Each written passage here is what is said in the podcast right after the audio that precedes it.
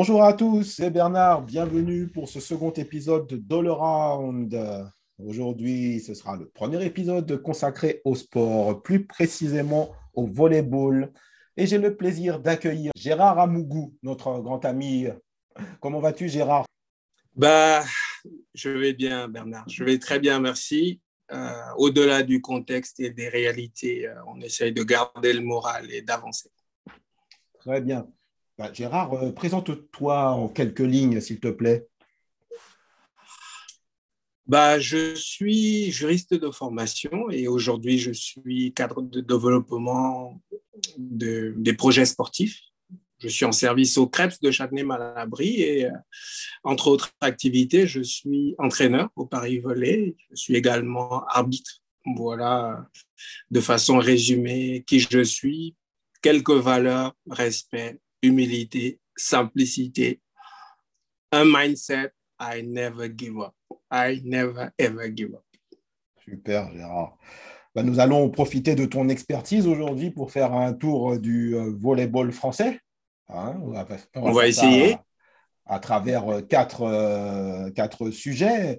En premier lieu, un état des lieux du euh, volleyball français en termes d'équipe nationale. Hein. Nous allons parler de l'équipe nationale féminine et masculine. Ensuite, nous allons parler de l'impact de la crise sanitaire sur le volleyball amateur.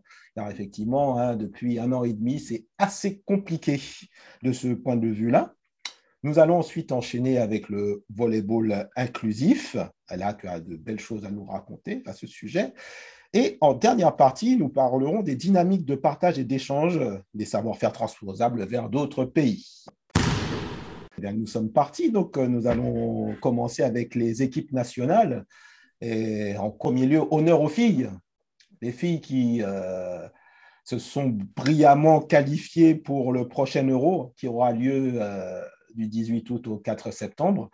Et d'ailleurs, euh, il valait mieux, hein, ça, donne euh, ça permet de garder une certaine visibilité, euh, car les filles récemment, malheureusement, n'ont pas pu performer, hein, on peut le dire, n'est-ce pas Gérard? Disons qu'il y a eu une démarche de reconstruction du volleyball féminin et la Fédé française avait confié les rênes de cette équipe à Émile Rousseau, l'entraîneur en place qui a mis en place euh, un projet qui commence à produire ses fruits. Donc euh, aujourd'hui, cette équipe-là est euh, qualifiée pour ce championnat européen. Félicitations à elle, même si au passage, il y a malheureusement eu de la casse. Jiquel l'a pointu et, et, Lara qui se sont blessés en cours de parcours à qui j'adresse mes souhaits de prompt rétablissement. Mais dans ce projet-là, il commence à prendre forme et c'est un plaisir de voir le volet français féminin arriver au-dessus de la scène. Ah, c'est vrai. Et ça fait plaisir, d'autant plus que euh, les dernières années n'ont pas été euh, fantastiques en termes de résultats, mais comme tu l'as dit, il y a maintenant une démarche de construction et on peut espérer que euh, l'avenir chante, hein, finalement. on a bon, deux bonnes locomotives, comme tu l'as dit. Hein, Lucille qui est vraiment excellente, qui performe bien dans son club en Italie. Et bon, euh, en espérant que euh, sa blessure n'est pas trop grave. Bah, disons qu'on lui souhaite de guérir avec euh, tout ce que ça comporte. Mais au-delà de tout, c'est une équipe qui est vraiment jeune. Elle est jeune, elle est en construction. Bon, il y a eu ce passage à vide, comme d'habitude, dans ce type de projet avec tout ce que ça entraîne. Mais je pense que ce collectif-là se construit et il augure de belles choses de ce que je vois. Ah bah, très bien, Gérard. Ben, on, suivra avec euh, attention les prochains résultats dans cet euro qui se déroule quand même dans quatre pays en Bulgarie, Croatie, Roumanie et Serbie. En tout cas, on attend mieux que, que la, dernière performance, hein, une 21e place, mais on n'aura pas de doute, hein, ça, ça, ira beaucoup mieux. Espérons qu'elles se qualifieront pour la, au moins pour la seconde phase. On passe à l'équipe masculine tu connais bien, Gérard, tu connais euh, personnellement euh, certains joueurs. Euh, bah, ces dernières années, on a été habitué en fait à une équipe de France en grande réussite. Hein, En 2014, une quatrième place au championnat du monde, vainqueur de la Ligue des Nations en 2015, troisième de cette même Ligue des Nations 2016, vainqueur en 2017. On commençait à s'habituer à, voir euh, l'équipe de France euh, sur les, podiums des grandes compétitions, mais ensuite il y a eu euh, une sorte de, petite glissade avec des performances un peu moins bonnes. Une neuvième place au championnat d'Europe en 2017, une septième place au championnat du monde en 2018, une quatrième place, hein, malheureusement la place du enfin, la médaille en chocolat. Hein. Elle est dure, celle-là. Ah oui, malheureusement, on s'en souvient bien. Et une cinquième place à la Ligue des Nations euh, euh, en 2019. On a eu même peur un peu de rater euh, l'événement, l'événement majeur pour le volet, c'est-à-dire les, les, Jeux Olympiques. Mais heureusement, une grosse performance au tournoi de qualification de Berlin. Et je me rappelle avec toi, on en avait discuté un peu l'année dernière, on a eu peur hein, quand même, hein. on a un peu transpiré. On, avait, euh, on a été noué sur celle-là, on a été noué sur cette qualification. Mais euh, il faut dire que le coach Laurent Tilly a construit ce collectif-là dans la douleur au début. Parce qu'il y a un autre échec encore avec cette fameuse place de chocolat où on se retrouve dans une compétition en Pologne avec les dés en main, la compétition nous échappe et on termine quatrième, c'est dur. Et c'est sur cette douleur-là que s'est appuyé le coach Tilly, entre autres euh, leviers. Il a construit euh, une équipe. Euh, bon, j'ai le plaisir de les côtoyer tout, tout très souvent, mais c'est un réel plaisir de voir la simplicité des mecs, mais surtout de voir le talent avec autant d'abnégation et de travail. Il faut dire que dans la durée, c'est quand même laborieux ces joueurs de haut niveau font toute une saison. Et lorsque la saison sportive sur le plan national s'arrête pour eux, ils passent en saison nationale. La fin de la saison nationale enchaîne avec la nouvelle saison nationale. C'est une boucle comme ça entre les différents championnats des nations, entre les, tournois qualificatifs. Ça fait pas mal de compétitions. Et puis, il peut arriver que ce cycle connaisse euh, un terme je peux te prendre, euh, Bernard, l'équipe d'Italie. Quand on regarde le collectif italien, il est quand même sacrément euh, outillé, mais en termes de performance, euh, interrompu, interrompu. Voilà. Donc, le tournoi de Berlin nous a donné de belles, belles émotions. C'était parti de façon laborieuse, mais c'est terminé de façon euphorique avec cette qualif au bout. Effectivement, il fallait battre l'Allemagne en finale à domicile, hein, parce que ce tournoi-là, euh, à Berlin, quand même, c'est, ça, donne, ça, ça, donne du baume au cœur et on se dit que bon, bah, l'équipe de France, tout simplement, n'est pas morte. Hein. Euh, il y a peut-être des, ah. des, des, espoirs pour les, pour, pour les Jeux, mais d'autant plus qu'en fait, euh, tu connais le tirage au sort qu'il y a eu. Nous avons hérité de cette poule B qui est la plus difficile des deux, quand même. Hein. Elle, est bien, elle, est, elle est bien fournie tout de même il y a une particularité avec euh, ces mecs-là. Euh, le petit nom de cette équipe, hein, moi je l'aime, hein, et puis c'est purement subjectif, c'est la team Yavbou.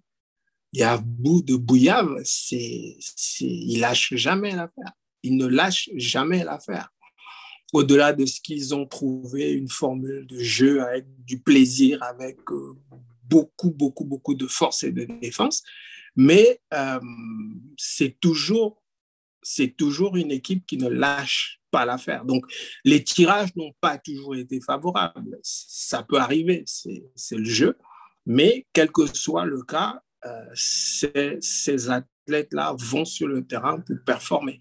Et euh, arriver à Berlin avec une équipe d'Allemagne on fire, avec un gros qui euh, respecte énorme joueur, c'était pas gagné d'avance. Et puis, il y a eu des coups, concours de circonstances, la petite blessure de Grosser, l'équipe de France qui prend feu, qui s'anime, et puis bah, la qualif au bout, on va dire. Celle-là a été à prendre, on, l'a prise. Ah, ça aurait été quand même moche de ne pas y être. Ça faisait quand même quelques, quelques petites douleurs, quelques petits pincements sportifs, mais j'écoutais il n'y a pas longtemps euh, un monsieur pour qui j'ai beaucoup de, d'estime, Laurent Chambertin, qui disait que les défaites apportent aussi de l'humilité et de la simplicité, parce que ça reste un jeu, avec pas mal d'enjeux, mais un jeu quand même. Un jeu à, deux options, où tu perds Sinon, tu gagnes. Et quand tu gagnes, tu as le smile. Et quand tu perds, bah, tu tires les leçons. C'est sûr, c'est sûr. On suivra en tout cas avec un grand intérêt hein, ce tournoi olympique Tokyo, euh, d'autant plus que ce sera le dernier tournoi coaché par Laurent Tilly, hein, qui passe la main ensuite au fameux Bernardo Rezende, surnommé Bernardinho. Ça aussi, c'est, ça, sera intéressant de voir euh, des perspectives offertes. Hein. et ça, sur l'avenir, l'avenir nous le dira. En termes de casting, je pense que c'est quand même une transition de rêve ce grand monsieur-là, il n'est plus à présenter pour les aficionados du volleyball. C'est une sacrée référence. Donc, je pense que c'est de bon augure. Sont passés par là pour lui. Euh, souhaitons que toute cette expertise-là soit mise au profit de ce groupe-là et euh, qu'il nous fasse rêver davantage. pourquoi pas qu'il y a de la matière. Hein. Le groupe France est quand même euh, vraiment une, belle génération actuellement avec des jeunes qui prennent la place, euh, qui sont complètement décomplexés. Euh, c'est de bon augure. C'est de bon augure. C'est de bon augure. Très bien. Il faudra souhaiter euh, au coach Tilly de terminer son, son, son, processus avec cette équipe-là de la meilleure des façons au JO. C'est tout, tout ce qu'on peut lui souhaiter. C'est tout ce qu'on peut souhaiter à ce groupe-là. Ah, effectivement, oui, ce serait, euh, ce serait bien de décrocher, euh, de, monter sur la boîte, hein, hein. décrocher une médaille, ce serait vraiment, euh, ce serait vraiment super. Hein. Carrément. Hmm.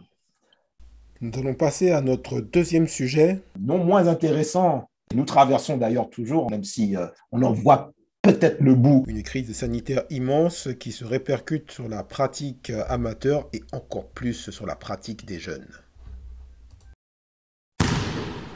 Nous allons parler donc de, l'impact de cette crise sur le, sur le volleyball amateur, hein, qui est à l'arrêt depuis euh, près d'un an et demi. Euh, Gérard, euh, toi donc tu vois les choses de près, comment, comment ça se passe? Alors, c'est deux attitudes. Déjà, c'est un événement qui nous a pris de plein fouet. Et il y en a qui l'ont encaissé avec, une démarche zen, un peu stoïquement. Il y en a qui se sont effondrés. Toujours est-il que sur le plan sportif, on a eu beaucoup de mal. On a eu beaucoup de mal avec la fermeture des installations sportives. Mais nous, on a vu euh, des beaux projets s'écrouler. Personnellement, mon, collègue Stéphane Lamache et moi, nous avions une petite euh, équipe M13 avec des... C'était un bonheur de voir ces jeunes-là jouer qualifiés pour la phase finale de Coupe de France. On a tous encore les images comme ça. Sept, ça y est, on avait fait sept tours de Coupe de France, on y était. Et au moment d'y aller, eh ben, frappé de plein fouet par cette crise-là qui a mis un stop à ce bonheur-là. Et aujourd'hui, cette belle génération est passée à côté de quelque chose. Mais on va dire que transition sur peut-être des choses plus profondes, l'humain, des choses plus essentielles, la santé, et peut-être repenser certains modes, de fonctionnement. On a se, retourner carrément vers le virtuel, vers le distanciel, trouver des alternatives, mais euh, c'était laborieux. C'est encore laborieux euh, parce que le plaisir de la salle, le contact avec le ballon, le travail en collectif, euh, c'est une autre dynamique, sachant que physiquement, on a tous perdu. Socialement, c'est une vraie catastrophe. Après, quand on reste en bonne santé ou quand on n'a pas des proches qui sont sérieusement affectés, on a peut-être euh, de la distance, de la hauteur à prendre et on se dit, euh, souhaitons que ça termine, que ça passe vite et qu'on retrouve un, semblant de, de normalité. J'aimerais te serrer la main à nouveau, mon cher Bernard. C'est de ah, ça viendra. On se donnera, on, se fera l'accolade, hein, bien sûr, quand on, quand on se, reverra. Hein. Il n'y a, pas de souci. Ah oui, carrément. C'est obligé. Mais dans ce contexte-là, euh, Gérard, euh, par exemple, euh, est-ce que tu as vu une baisse des licenciés à, la reprise, tu vois, 2020-2021 ben, Disons qu'il y a eu des conséquences diverses entre autres celle-là, parce que euh, la majorité des licenciés qui ont vu leur saison interrompue de façon aussi impromptue euh, ont du mal à se projeter sans aucune perspective, autant pour moi, sans aucune visibilité. Donc, on en a forcément perdu euh, au niveau de l'incertitude de, la simple tenue des activités. On a perdu des licenciés, on a, on a vu cette activité complètement être ralentie. Soit dit en passant, n'ont pu se tenir que les championnats professionnels en volleyball et le niveau élite. Ça veut dire que euh, tout le, niveau amateur a été impacté par un énorme stop. Ça veut dire que comme tous les autres sports, il n'y a plus que la Pro A, Pro B hein, qui a pu jouer, et ensuite euh, ben, euh, peut-être la nationale. oui, la nationale 1, l'élite. Ce sont les seuls, ce sont les seuls niveaux de pratique qui ont été autorisés à, poursuivre.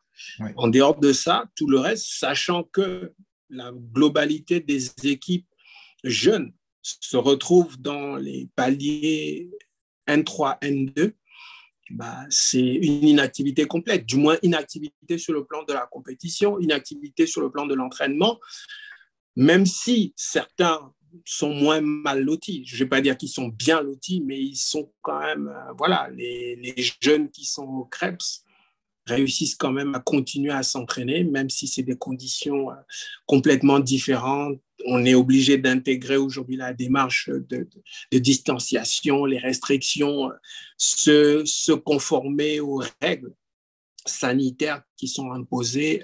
C'est un nouveau mode de vie auquel on a du mal à s'adapter, mais auquel il faut bien s'adapter. Oui, ah bah c'est sûr, hein, malheureusement, nous n'avons guère le choix.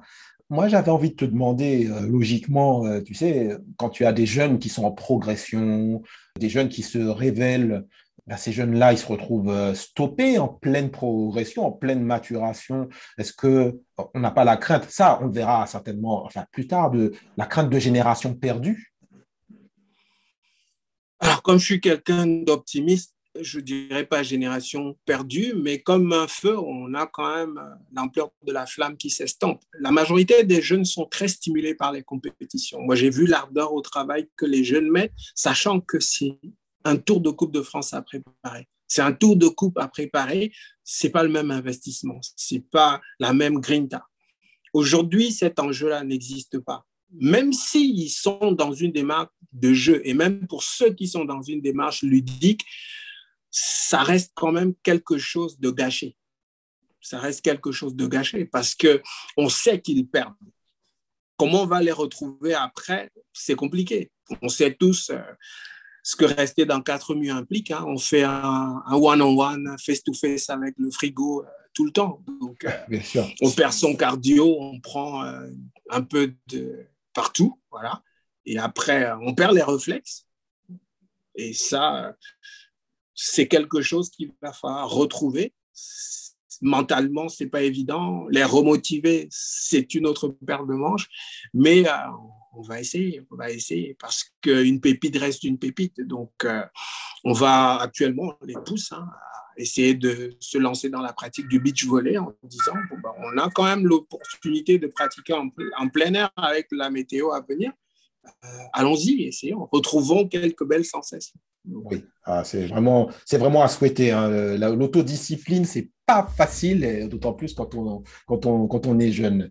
Euh, ben, il n'y a plus qu'à espérer qu'on reprenne vite, hein, qu'on retrouve le chemin du, du gymnase pour euh, pouvoir plonger sur le Taraflex et, euh, et s'amuser, au moins s'amuser et continuer à, former les jeunes. Ben, après tout cela, Gérard, nous allons parler de quelque chose qui te tient à cœur. Troisième partie, c'est le volet inclusif. Alors, euh, le volet inclusif, comment tu l'entends? J'ai pour habitude de dire que l'humain, c'est un humain à part entière. À part entière. Et le volet pour tous dans ces différentes pratiques permet d'inclure des personnes à motricité limitée, des personnes euh, malentendantes, ainsi de suite. Pour info, j'ai pris un grand plaisir à faire de l'arbitrage sourd. Arbitrer sans sifflet, c'est une autre expérience. J'ai appris ce langage-là. Et aujourd'hui, au lieu de faire des checks avec le coude, j'utilise plutôt la langue des signes pour dire bonjour à mes, à mes athlètes, à mes coéquipiers, à mes collègues. Mais le volet assis, pour prendre cet exemple en particulier, est une pratique qui permet à tous d'être au même niveau. Quand on joue au volet dans la pratique habituelle, si tu as deux mètres, euh, tu n'es pas logé à la même enseigne que celui qui a un mètre cinq.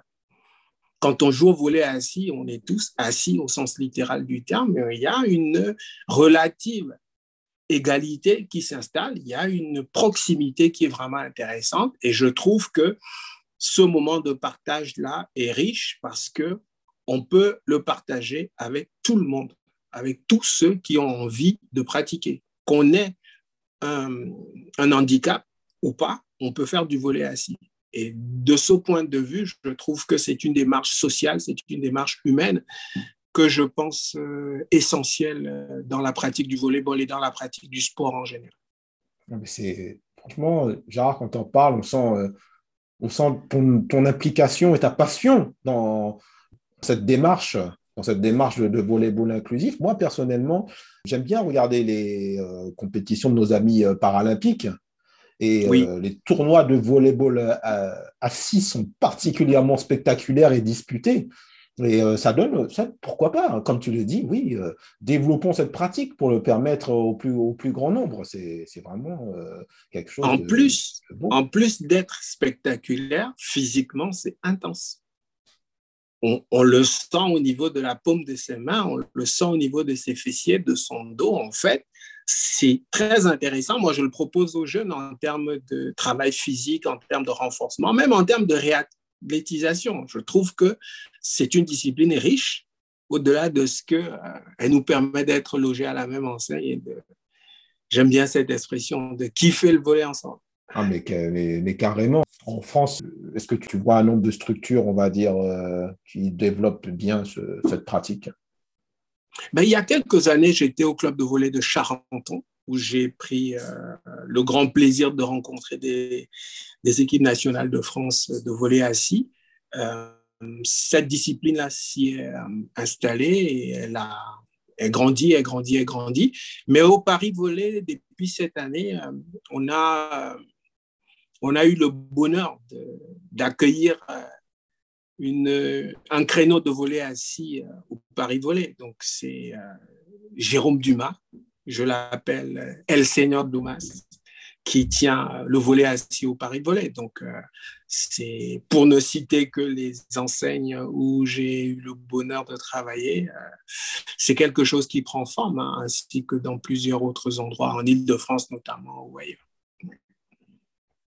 D'accord, ben vraiment, euh, c'est simplement formidable. On a juste à souhaiter que, que tout cela puisse se développer euh, pour le mieux et vraiment euh, encourager nos amis qui pratiquent cela à, continuer et encourager également les, les, les, clubs à se doter de telles structures, en tout cas. Hein. ça, serait vraiment fantastique.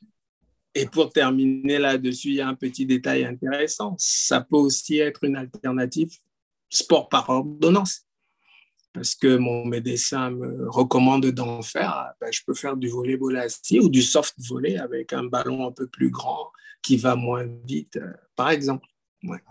Ah ben, comme quoi, le volet ne se limite pas euh, à un filet à 2,43 m pour les garçons, 2,24 m pour les filles. Hein, euh, et ça, c'est vraiment, vraiment formidable.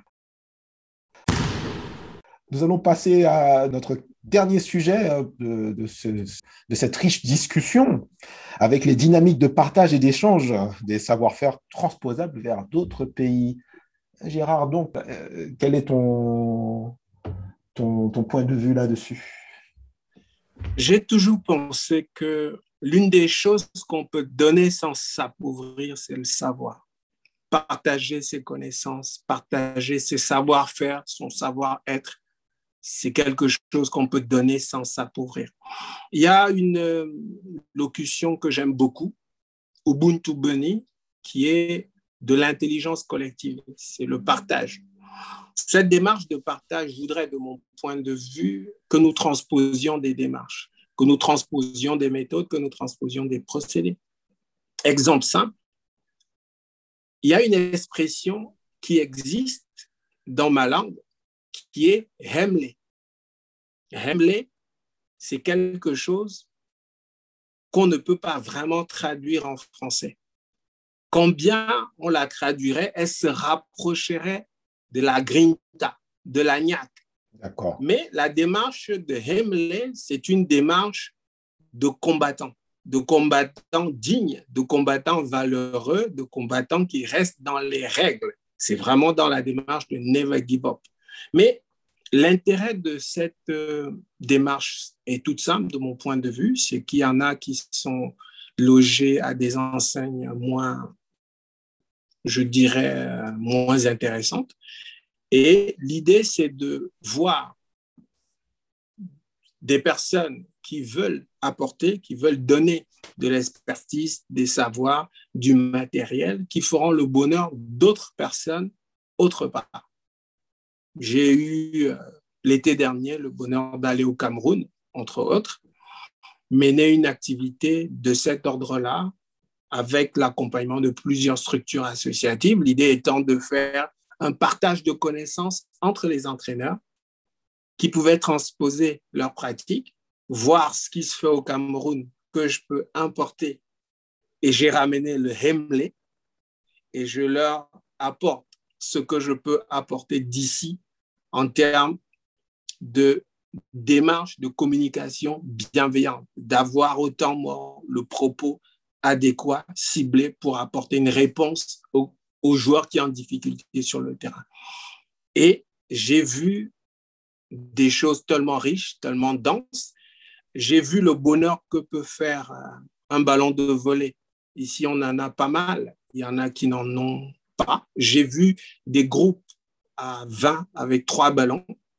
Moi, j'ai le plaisir d'être au Paris Volet où j'ai une douzaine de joueurs avec deux caddies de 14. Donc, j'ai euh, été heureux de recevoir euh, des collègues, des amis, des partenaires, des dotations à transmettre à des jeunes et ça a été fait avec grand plaisir. Euh, aujourd'hui, c'est une vraie satisfaction de dire merci aux donneurs, mais de voir qu'aujourd'hui, les personnes qui reçoivent peuvent travailler dans des meilleures conditions. Et cette dynamique-là, elle me tient énormément à cœur parce que je me dis, euh, ainsi, on peut faire grandir le jeu. That's how we can grow the game.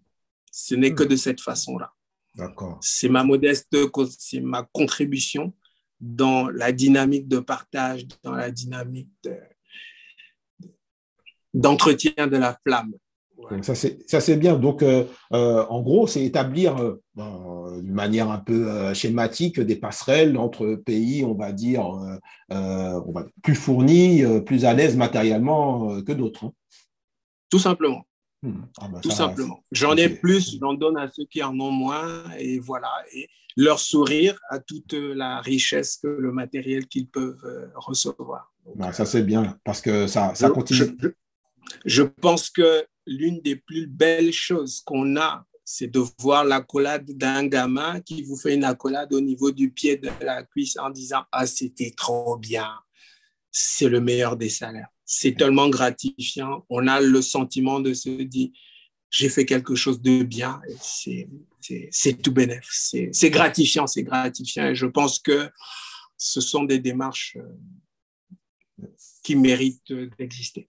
Ça, c'est bien. Et en plus, ça, contribue à rendre le volleyball encore plus universel.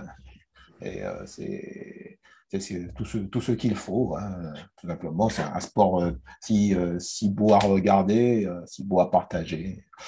Ah, je te remercie. C'est notre façon de le développer. C'est notre façon de le développer. C'est des graines qui sont lancées de part et d'autre qu'il faut arroser. Quelqu'un d'autre va les bichonner et puis on verra une, une belle pépite apparaître un jour et c'est toujours un bonheur de se dire ah, j'ai peut-être contribué un tout petit peu à, l'éclosion de ce joyau. Ça, c'est franchement, euh, franchement génial. Le temps passe vite, Gérard. On arrive à la fin de notre, de notre entretien. moi, je voulais te remercier pour bah, nous avoir consacré de ton temps. On sent toute la passion que tu transmets, hein. vraiment que, que la flamme du volet n'est pas prête de s'éteindre chez toi. Est-ce que tu peux nous parler très succinctement du nom de ta page Facebook, qui est une sacrée mine de renseignements euh, pour les, euh, personnes qui ont envie d'actualité? Je te remercie de me donner cette opportunité, mais c'est toujours un, plaisir de partager avec toi, Bernard, tu le sais bien. Ma page s'appelle Love Volleyball and Team Yavbou tout simplement. Page de passionnés de volleyball, où se trouvent des informations, où se trouvent des partages, où se trouvent des vidéos, où se trouve euh, tout ce qu'on peut mettre en tant que passionné de volleyball, de beach volley, tout, tout ce qui tourne autour du volleyball en termes d'action. Et euh, de plus en plus, elle prend de l'ampleur parce que des différents acteurs concourent à, à, son édifice, à sa, à sa progression. Donc, euh, c'est quelque chose dont je suis très satisfait et euh, merci de l'occasion ah, d'en parler.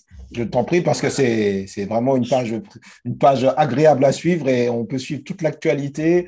Et euh, je, voilà, je, pense que ça valait le, coup d'en parler. Love Volleyball and Team, Yavbou, c'est la page Facebook de notre ami Gérard. Ce deuxième épisode de, de le round spécial volet est terminé. Merci à tous ceux qui ont pu euh, écouter. Euh, n'hésitez pas à commenter, à nous interpeller. On répondra avec plaisir. Gérard, je te remercie. Hein. Et quant à vous autres, je vous dis à la prochaine. Merci à tous.